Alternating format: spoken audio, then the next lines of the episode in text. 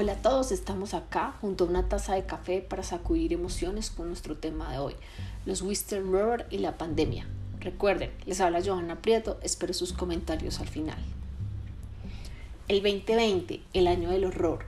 Ante la llegada de la pandemia, la sociedad y gobierno se enfrentan a nuevos dilemas éticos, los cuales no dan espera. Sabemos que no es la primera pandemia a la que se enfrenta el mundo, pero sí es la pandemia de nuestra generación. Anudado esto, han llegado también los problemas de recesión económica, afectando directamente la canasta familiar, observando en muchas ocasiones los sobreprecios en varios productos relacionados con la alimentación y protección de la salud, situación que no puede normalizarse, aunque sugiera ser una consecuencia de la afectación en la tasa de inflación del país, por lo que es necesario prever que no sea consecuencia de abusos o prácticas ilícitas que terminan entorpeciendo el abastecimiento y por ende el encarecimiento de varios productos básicos e indispensables en nuestras vidas. En algunos sitios de la Unión Europea se han creado estrategias como es la habilitación de canales virtuales para prevenir este tipo de situaciones, brindando la oportunidad a la ciudadanía de tener un rol activo en la comunicación de posibles prácticas anticompetitivas y lograr hacer una denuncia un poco más certera pero es de resaltar que estos eventos de abuso no solo se limitan al contexto económico, sino que logran traspasar más allá de lo imaginado, llegando con sus largos tentáculos a áreas como la ciencia, investigación y salud. Es de mencionar el trinado caso del médico chino denunciante Li Wanling, un oftalmólogo de 30 años de un hospital de Wuhan, la ciudad que en algún momento fue el epicentro del brote del coronavirus, quien advirtió de forma temprana a sus colegas acerca de un virus que estaba en su hospital y que su mecanismo de acción se parecía mucho al SARS, el coronavirus que, el coronavirus que había devastado y cobrado un número considerable de vidas en el 2003.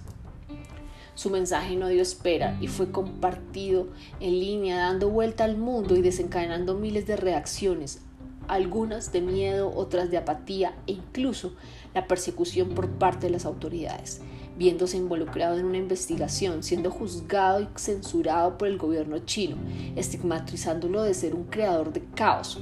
Sus alertas no solo fueron completamente ignoradas, sino que el mismo fue irónicamente víctima de los síntomas y poco a poco lo fue venciendo este devastador virus hasta que se lo llevó. Al día de hoy es recordado no precisamente por sus grandes aportes a la ciencia, sino por haber hecho algo más estremecedor, al ser el héroe, el pionero, al mostrarle al mundo el enemigo que se acercaba silenciosamente y por ser la primera víctima de ese virus arrasador que se llevó y que el mundo conoció. Y es que no estamos hablando de una novela de ciencia ficción, es nuestra sociedad amoral y su fractura en relación del individuo con la sociedad que lo rodea, en este caso la sociedad extremadamente zarista y aristocrática que lo condenó, que no le dio la oportunidad ni le dio el beneficio de la duda pero la raza humana se caracteriza por su agilidad de olvidar ciertos tipos de eventos. Es de recordar que hacia los años 90 la doctora Shupi Wan se arriesgó y expuso ante el mundo las epidemias de VIH y hepatitis en China central ante la inadecuada praxis, pagando un precio muy alto. Y es que la lección siempre ha sido la búsqueda de acciones que logren el mayor bienestar de la población. La voz de estos whistleblowers son quizás el motor para crear una gran ola de fuerza y combatir la incertidumbre, para así generalizar la disponibilidad de información, hacer un balance de los principios de nuestra sociedad para que todos tengamos conocimiento de lo que ocurre y en el mejor de los casos intentar establecer estrategias para su prevención.